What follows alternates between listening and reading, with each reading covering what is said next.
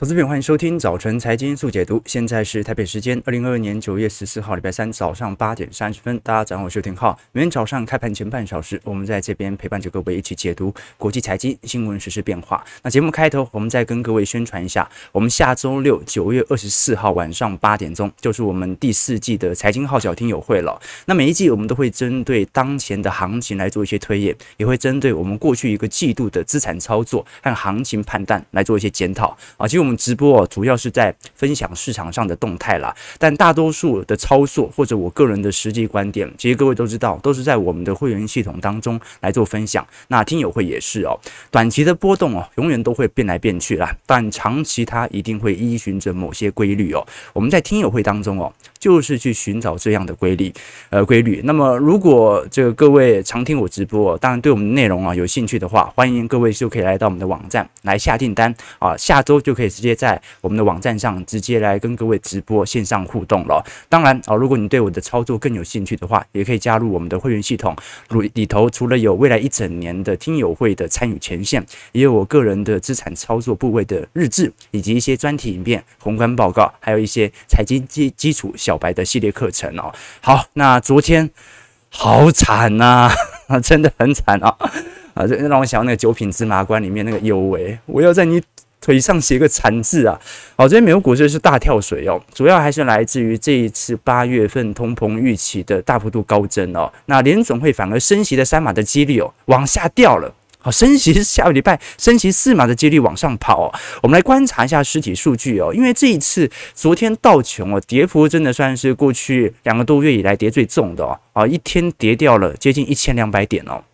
啊，应该是从二零年以来都没有看到这么重的跌点过。标普五百指数跌幅有四个 percent 哦，也失守了四千点的大关，也是二零二零年六月份以来的最大跌幅哦。纳指跌了五个 percent 哦，这个上一次纳指单日跌到五个 percent 哦，是。这个二零二零年当时疫情三月份股灾的时候哦，那费半呢？费半大跌了六点一八 percent，台积电 ADR 也超跌超过四个 percent 哦，所以呃这么大的一个跌幅哦，当然短期内市场的恐慌情绪是来到极致啊。可是各位想一想哦，我们熊市最怕的是缓跌，反而不是急跌，对不对？外面你想看啊、哦，道琼一天跌一千两百点。那还不到下个月，道琼就归零了。如果每天这样跌的，所以呃，这种快速的急跌反而有利于整体利空的释放哦哦，快速的达到目前的跌幅目标。那我们昨天还是观察到了这一次的八月份 CPI 消费者物价指数哦，呃，月增率是零点一 percent，年增率是八点三 percent 啊，这比市场预期的八点一 percent 还要来得高不少。那这一次推动整体 CPI 向上大幅推升的，其实是核心 CPI 哦哦，月增率有零点六 percent，年增率。也高于呃也也也来到六点三 percent 哦，也就是说这一次的通膨其实作为比较具有僵固性的服务性的实质推动的消费的通膨因子啊，其实算是蛮显著的哦。那我们虽然看到呃七月份八月份哦原油价格都在走跌，但是哦这一次包括住房的问题，包括食品价格哦持续在反应当中，所以反而。核心 CPI 的拉动算是最为显著的。我们把这个剔除波动比较大的食品和能源价格扣除后，现在八月份核心 CPI 都已经贡献。呃，这个不少的一个比例的哦，而且上涨六点三 percent。我们看到的绿色柱状体哦，是能源价格占整体通膨因子权重的变化。其实看到在整个七月份、八月份哦，由于原油期货价格的走跌，其实对于通膨的拉抬效果已经不是特别的显著了。那现在还在推动的，其实就是我们讲的核心和食品价格。好，所以这也让市场哦，对于呃通膨预期再度的进行拉升，也对于联总会的紧缩步调。开始产生新一轮的预测。我们看一下昨天 Fed Watch 哦，哦 Fed Watch 昨天在八点半联总会呃公布相关这个通膨数据之后啊，诶，突然几率大变呐。我们看到哦，现在升息三码的几率啊，已经下降到六成七了。那你会以为哦，那是升息两码几率变高吗？不是啊，升息四码的几率哦。现在来到三成三了，也就是说，现在反而市场哦，尤其昨天野村证券哦，啊发布了一篇报告啊，是首家投行直接啊这种大型投行预测下礼拜联总会即将升息四码，高于之前市场所预期的三码，因为通膨的上行风险已成为现实。哦，所以哦哦现在市场上的恐慌情绪又开始发酵，可是各位也可以理解嘛，现在已经算是因为很快就要开会了，现在已经算是联总会的缄默期了，正常来讲。这段时间联准会就不应该再发表任何的谈话，引导市场的呃利率方向了，对吧？好，所以哦，这样就很尴尬。你也不知道现在市场预期的到底联总会会不会跟着升，因为联总会之前做了这么多的沟通，就是希望把市场的利率导向往三码来移动。哦，那他花了那么长一段时间才改变市场的整体对于利率的担忧，诶，现在他不能说话，哦，所以这是比较尴尬的一点啊。但是我总觉得，哦，现在这一种大幅度的跌幅，它是在反映这种即将升息四码的反应。所以哦，下周如果升息三码。反而这种利空哦，这个进出的感觉会比较明显。那如果是升息四码啊，那今天也跌得差不多了嘛。哦，对，其实我们过去曾经跟各位来回推，在九月份的行情，美国股市本来就表现不是特别好，对吧？哦，所以 如果你九月份本来就有有一些这个情绪调整的话，那就可以稍微比较安稳的度过。九月份是美国历年来。单月表现最差劲的月份，所以九月份本来的卖压就会比较集中一点点。好，那我们继续来观察，从实体通膨数据来看哦，现在有另外一项问题哦，其实是反映至少在投资情绪、大宗资产商品目前的做多形态哦，那就是目前美国的铁路罢工哦。这一次，上一次我们看到铁路罢工哦，应该是英国的时候，应该是今年呃六月份五六五六月份的时候哦。那现在因为美国的货运铁路和工会哦，呃。整个呃罢工的情绪正在持续的上扬哦，现在预估在九月十七号啊，也就是大概在本周末左右哦，就会正式的进行罢工。那现在呃整个工会啊和白宫啊都已经开始介入了。那如果真的一罢工的话，就会造成二十多亿美元的损失。那因为现在对于呃整个铁运铁路的运输来看。跟大宗资产商品最为相关的，其实是农作物的一个运送啦，好，包括化肥和能源的运输哦。那其实我们过去看到哦，美国在整体的农业的运量来看，包括谷物、小麦、黄豆哦，都是非常重要，依赖铁路的运送。所以如果罢工这一次在周末正式的实施的话，那么很有可能就会形成新一波的食品价格、物价上的一个拉抬。那么白宫在昨天已经正式宣布，正在跟工会进行介入啊，也就是说，拜登这一次是用白宫的角度直接介入僵局的。劳资谈判啊，那么可以表明现在白宫对于罢工可能性的严重程度哦。我们虽然看到现在能源价格正在走跌啦，好，食品价格还在高位，能源价格虽然正在走跌哦，可是能源价格的走跌，它顶多就是对于汽油价格稍微有所下滑而已啊，就大家在加的油。但是对于目前由能源来进行电力生产的电力价格。目前啊，还在一个相对高档的区间哦。我们来观察一项指标啊，这张图表啊是美银所进行的回推哦。我们看到红色线是目前的天然气服务价格，其实从高点往下跌。已经跌了超过两成了，可是我们看到底下的蓝色线是电力价格，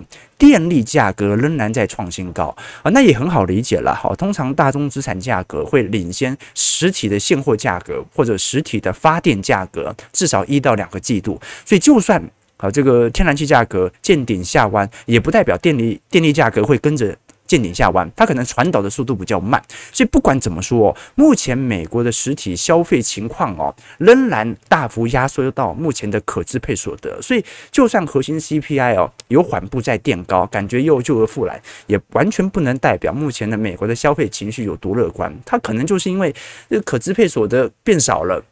它的必要开销变多了，所以呢，呃，感觉好像它花费的钱稍微比较多一点。那比较好的一点是什么？比较好一点的是，至少从汽油价格来看，目前啊资产面是有一些回撤的。我们看到目前美国汽油平均价格已经大幅下滑到三点七一美元了啊，比上个月的四美元每加仑哦，其实已经下滑蛮多了。哦，现在来看的话，呃，后市如果按照这个速度哦，呃，应该有能力跌回到二零二一年的当时的水位了，大概三点五美元左右啊一加仑哦。那比较值得观察的事情是啊，就算现在在的下滑幅度感觉蛮明显的啦，好，跟整个二一年、二零二零年、二零一九年的涨幅比较起来，其实还算是蛮高的啦。好，截止到目前为止哦，你像是德州的汽油是最便宜的，可是像加州的汽油价格仍然在高位震荡啊，所以美国人的压力哦还是很大的哦。好，这个就是市场上哦。这个最难过的事情啊，好，就是说，这个每一次不管是金融资产的大幅度的泡沫，还是货币宽松所造成实体物价的拉抬，或者财政政策，或者供应链的问题哦，真正受伤的大部分的都还是我们讲的中产哦，和应该讲应该讲就是中产阶级啦。啊，你在资本市场哦了解够久，就会发现一个真理，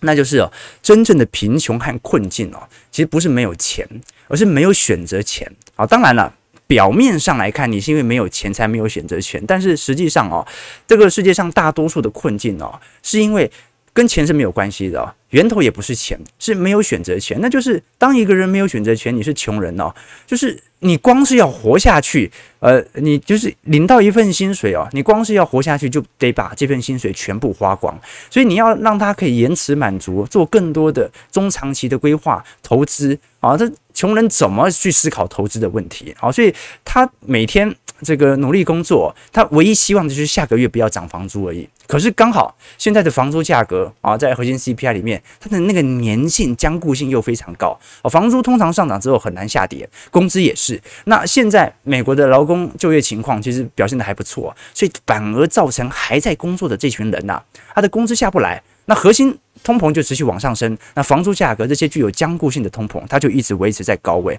哦，所以哦，这个就是目前最大的问题。好，那我们拉回来看，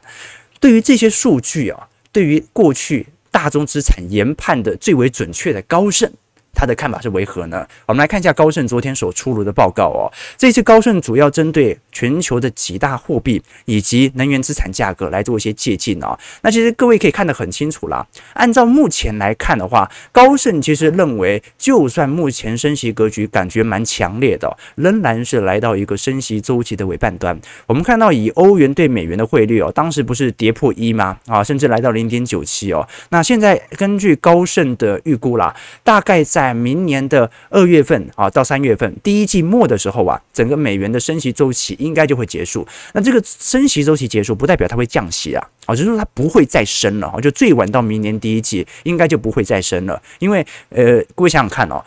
呃，你用今年的基期哦对照明年，明年通膨要多厉害才会持续维持在两趴，其实有一点难度哦。好，所以基本上。就算现在白宫不处理，联总会不介入啊，明年的通膨增率基本上也没有了。只不过增率没有，不代表物价会跌啊，它可能就是维持在一个高位区间。所以反而认为明年的欧元在一季之后哦，一季度之后哦，反而会有一波比较明显的升值力道。那么包括日元也是，日元现在高盛也认为差不多已经贬到底了，大概就会一百四十四、一百四十五块左右啊，来到见顶之后啊，在明年一季度也会有一个明显的下弯。好，那。高盛过去最为看多的大宗资产，其实就是能源价格。高盛过去曾经把能源价格的呃原油价格的西德州原油价格目标价定在两百块，那后来下滑很多，最近是下滑到一百三十块美元。那也预估在明年一季度左右啊，就会开始下滑。所以各位可以理解哦，我们过去大宗资产价格当中，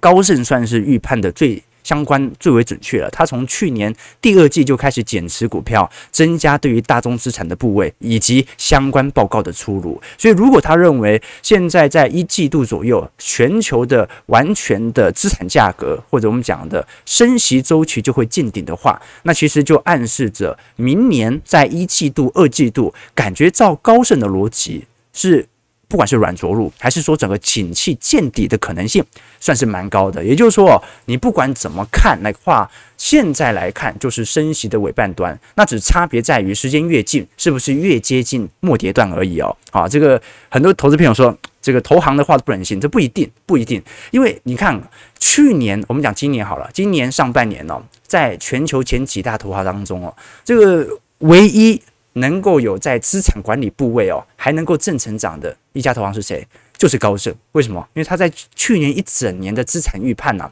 都非常的准确。啊，师以前有个故事嘛，银行家的儿子问老爸，他说：“老爸，银行钱里面的银行里面的钱哦，都是存户的，那你是怎么赚来房子、宾士和游艇的？”那银行家就跟儿子说：“啊，儿子，冰箱里面有一块肥肉。”你把它拿过来，然后儿子呢就把冰箱的肥肉拿过来，然后他父亲就跟他讲说：“你再放回去吧。”那儿子说什么意思呢？他说：“你手上不是有油吗？”所以，观众朋友，这个银行家为了赚这些油哦，尤其是呃这个我们讲的 sell side 的卖方哦，就是卖基金给你的，或者是相关的这些投行哦，他为了赚到这些油哦，他的报告必须要符合市场的预判，就算它是死多头，它也必须在短期上看似好像掌握市场，对吧？好了，那我们继续往下看一下啊，美国股市四大指数表现。我只是想说，投行的参考依然有它的借鉴性啊。我们看一下美国股市，昨天道琼大跌了一千两百七十六点，三点九四 percent，收在三万一千一百零四点啊。啊，虽然拉了一根大长黑啦，啊，不过短期内好像也只达到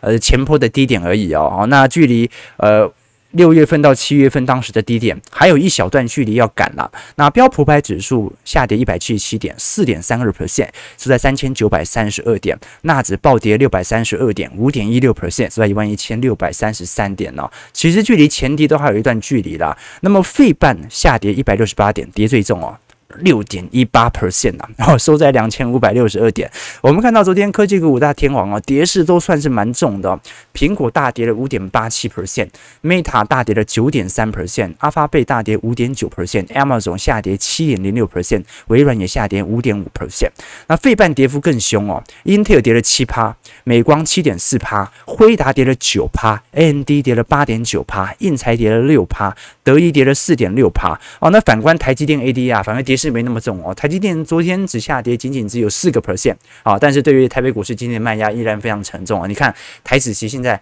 跌四百点了啊，所以应该没有意外的话，今天官股国安基金哦会有非常明显的护盘情绪哦，我们就要看一下能不能拉得动哦，因为今天的外资的卖压应该是过去呃一年多以来应该会是最重的一天哦，因为昨天这个费半这个系统单卖压实在是太重了哦，所以就来看一下能不能。吃一点国安基金的便宜了，对吧？好，我们来观察一下整个趋势和方向啊。好了，其实昨天德银呢也公布了相关的报告了，标普五百指数哦。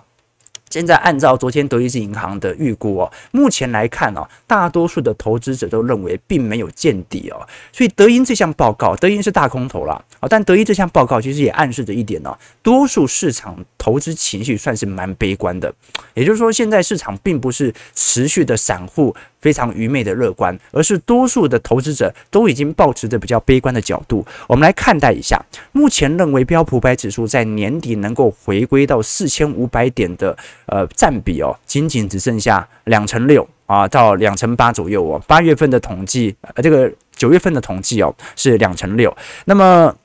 认为会跌到三千三百点的投资人，已经占占了七成四了。所以依照目前德意志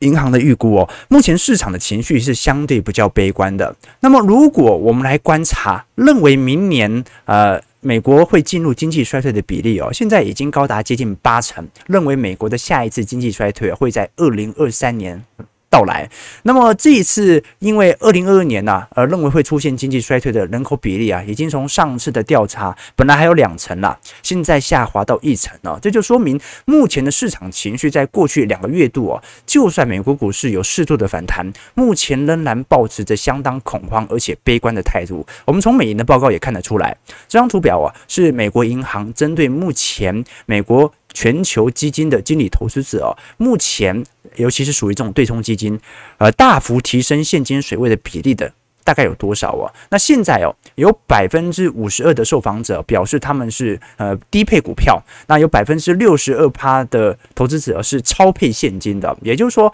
大多数人都在短期内进行大幅度资金的呃拉升，也就是说，这一次的资金，我们讲的这种。保留现金的比例哦，应该已经算是呃零八年以及二零二零年等级的哦。啊，那值得观察一件事情呢，是因为美国的权益就是股票市场哦，因为这次货币宽松之后啊，其实还是造就了非常多资金流入到市面，所以非常多的资金仍然留在这些固定资产当中，并没有正式的流通。所以你从中长期来看的话，好像现在持有现金占总资产的比例也没有回到过去几年的水准啊。但是问题是，现在有大量的资金啊，它都是留在这个固定资产当中，所以基本上它是不会动的。好，这就形成一个问题，就是从帧率上来看的话，这一次哦，是从二零零八年首次以来有快速对于现金部位水位的上升。但是呢，如果是从实质现金量来看的话，绝对金额比例来看的话，反而也没有特别的高啦，甚至连二零二零年的水平都还没有达到。所以值得大家来多做一些观察和留意哦。至少我们从这些报告当中哦，都可以理解到。市场的情绪面，其实普遍都是导向比较恐慌情绪的。好，这也是这些看空投行给投资者的一些借鉴和方向啦。那对于周期投资者，我们当然就要依循着这些数据来采取自己的判断哦。数据都是有迹可循的啦。啊，这些数据也它没办法帮助我们判断股市短期内的走势哦，但是一定能够让我们更清楚自己的位阶。很多人会啊看涨说涨。看跌说跌哦，但是如果是我们的会员朋友或者参加过我们听友会的投资朋友，呃，就会理解我们中心思想其实从来没有变过，对吧？每项数据它其实都在暗示着目前的积极水位。最近不是刚开学嘛，然后前几天我回台大跟我几个现在正在读博士的哥们哦聊聊天聚一下啊。那你回到校园哦，又很有趣嘛，因为回到校园你就大概哎，因为刚开学有很多大一新生，一看就看得出来那大一新生啊，然后。你看这些大一新生哦，我们就在聊天嘛，一聊就知道大概是什么学校啊。你像我大学是这个清大，我是研究所才回来台北念哦。我们就在讨论说啊，这个哪一个是哪一个人啊？就说这个男生大概是什么高中毕业的，大概都可以猜得出来哦。你像这个我念大学的时候，因为男生很多，你是很容易区分一个男生是什么高中的。最好认的是哪一个高中的？就是雄中的哦。为什么雄中最好认呢？通常你看一个男生哦，那皮肤晒得比较黑，然后头发理得比较短，讲话都哎哎哎这样子啊，那大概是雄中的几率就很高。而且雄中不知道为什么他都不买裤子的嘛，你一穿那个运动裤就知道那是雄中的。那如果你是看到一个白白净净的啊，头发长长的，我那时候男生流行长刘海吧，那盖到鼻子那一种啊，那么讲话油嘴滑舌、八面玲珑的，那个八成就是成功高中的，因为成功高中高中都是。穿那个西装外套嘛，每天那边亏妹嘛，对不对啊？所以其实不管是人呐、还是数据啊，你能不能从这些数据来判断他是哪里人？它隐含着什么样的机器就特别重要。其实很多数据它都已经把整个拐点，或者说整个机器的极端值，它都已经陆续的显现出来了。哦，所以我们就是从这些数据当中来做一些观察。也欢迎各位哦，可以参加我们下礼拜六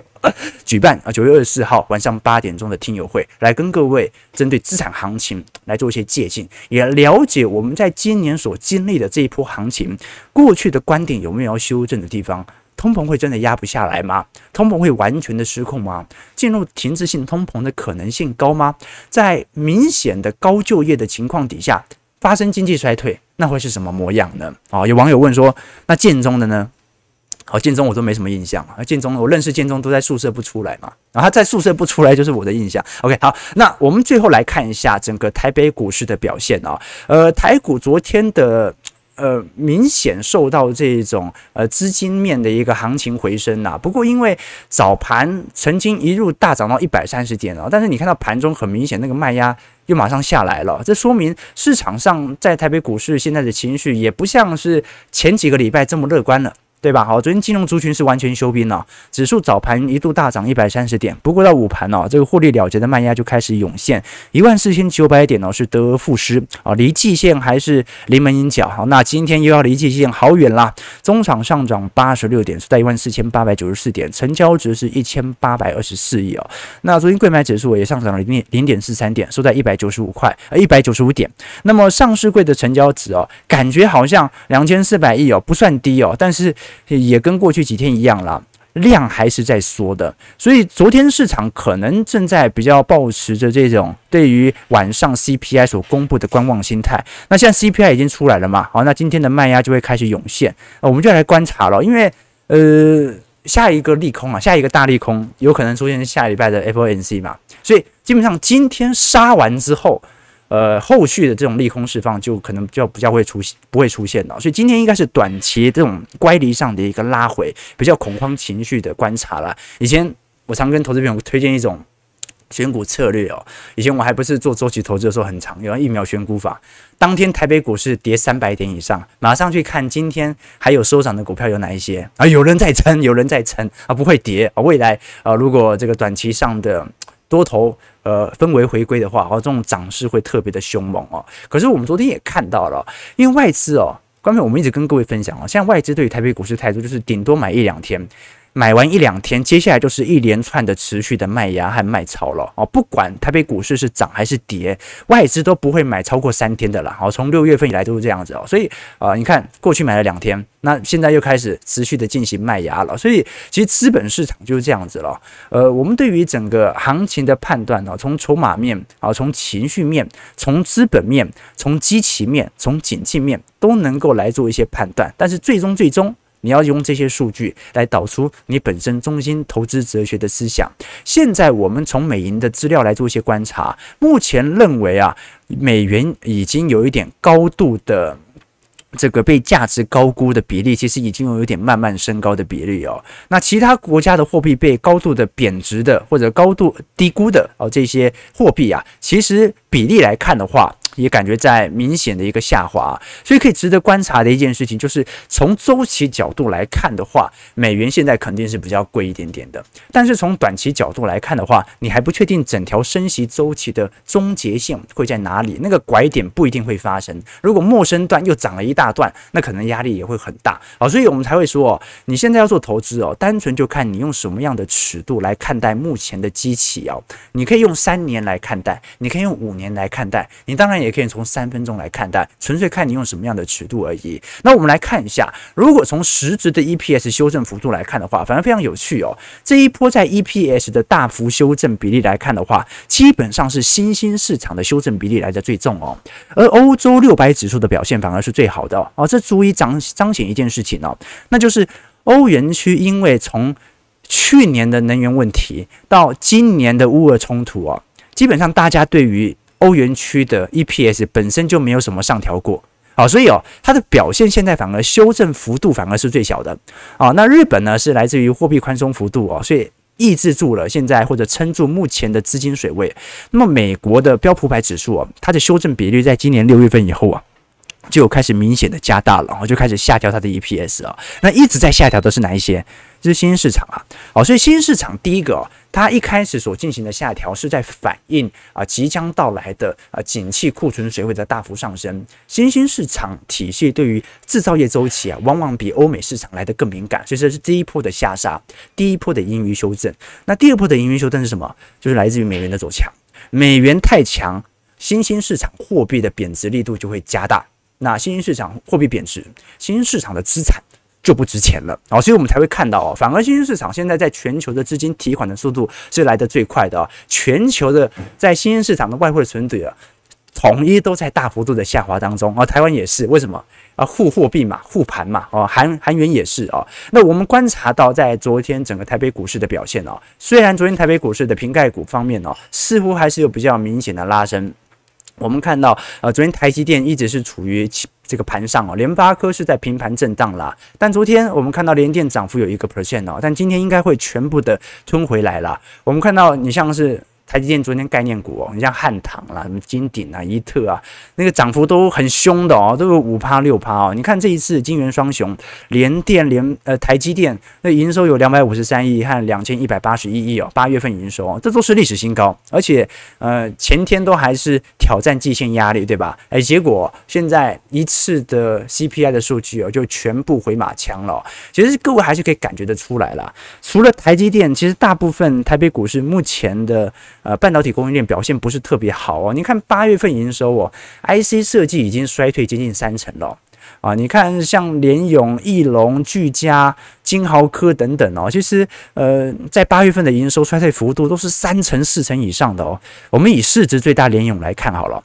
联咏从今年五月份来看哦，从单月月增率和单月的年增率来看，其实都在持续的衰退哦，已经连续四个月走皮了。好，所以观众可以理解哦，如果 IC 设计上游已经明显受到这种砍单，而且反映在营收哦，那其实反映到最大支的那一支台积电，它也是迟早的事情。我们当然可以理解哦，这个 iPhone 的待机潮可能可以很大程度啊抵挡个住目前台积电营收的下滑，可是台积电不是只有苹果一大客户嘛？啊，如果你把高阶运算的超微，然后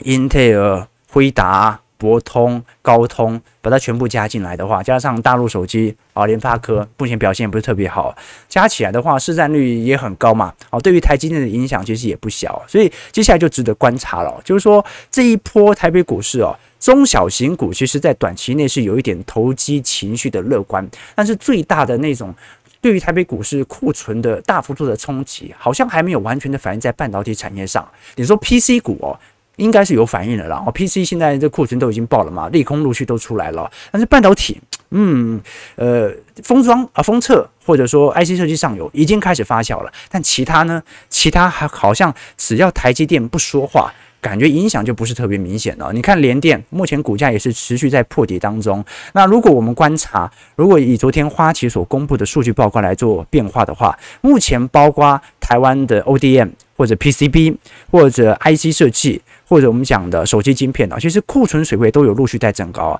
反而是当中哦表现没这么差劲的是 ODM 厂哦，就是我们讲的专业代工啊，这个广达、和硕那一类的库存周期水位周转天数反而没有像手机 PCB 或者 IC 设计上游来得这么明显哦。那么现在市场在揣测啦，统计出来的数据有没有可能是因为中国封城？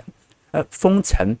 没有产嘛，啊，没有产就没有库存的问题嘛？哎。这蛮有趣的一个现象哦，对吧？好了，这个是目前整个台北股市和全球股市的概况。台北股市开盘下跌三百五十七点，是在一万四千五百三十六点了，其实距离前低也有一段距离了。我们看一下，呃，今天国安基金。感觉会护我，感觉这跌势那么重哦，这肯定要有人有一波明显的防守力道。我们就看一下啊，这一波台北股市的下杀能不能挑战低点呢？好，今天量能稍微放大一下，两千四百亿哦。那如果今天能够拉尾盘的话，那就说明呢，这个筹码仍然在持续交换当中啊，就外资的筹码持续调动到内资，而且这个接盘意愿算是蛮猛烈的。那如果没有那种接盘意愿了，那台北股市肯定又要杀尾盘了啊，所以值得观察一下。短期内哦，这种恐慌情绪本来就应该会在九月份发酵。九月份一直都是全球股市表现最为差劲的月份，好，所以如果你事先就抱持着比较保守的情绪来看待九月份行情的话，现在看到这种变化其实还好啊，因为涨了你也不会追嘛，对不对？所以值得观察的一件事情，那就是接下来在下礼拜联准会 FOMC 会议的变化了，对吧？好，我们看一下投资朋友的几个提问啊。OK，啊，又卡了是不是？最近好像这个网络不是特别好哦。OK，这个哦，大家都说成功告诉我不是成功的啊，那油嘴滑舌的这个不符合我们的这个色彩嘛，对吧？好了，感谢各位各位基金的一个呃各位投资朋友的一些看法啦。OK，感谢这个捍卫战士 加入小编喝咖啡专案了。OK，二十八美买美元定存真爽。啊，不错了，呃，现在买美元是真的比较贵，可是，呃，你有时候要思考一下，你到底是要牺牲掉这个汇差，还是你想要赚这个美国股市难得一见的股票的下行区间所造就的低基期的时机点，对吧？九点零三分，感谢各位今天参与，如果喜欢我们节目，记得帮我们订阅、按赞、加分享，我们就明天早上八点半早晨财经速解读再相见，也祝各位投资朋友看盘顺利，操盘愉快。